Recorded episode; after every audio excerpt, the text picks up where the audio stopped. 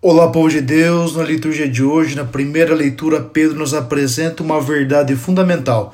Jesus é a maior riqueza que nós trazemos em nossos corações e essa riqueza é capaz de operar milagres em nossa vida. E é interessante como que no Evangelho os discípulos de Emaú caminham com Jesus sem o reconhecer, mas a verdade é o que acontece em nossa vida. Muitas vezes, apesar de nós não reconhecermos, o Senhor caminha conosco e sempre ao partir o pão na Eucaristia ele se revela essa face do amor de um Deus que nos alimenta com seu próprio corpo e sangue. Que Deus os abençoe e que você caminhe todo esse dia nessa certeza.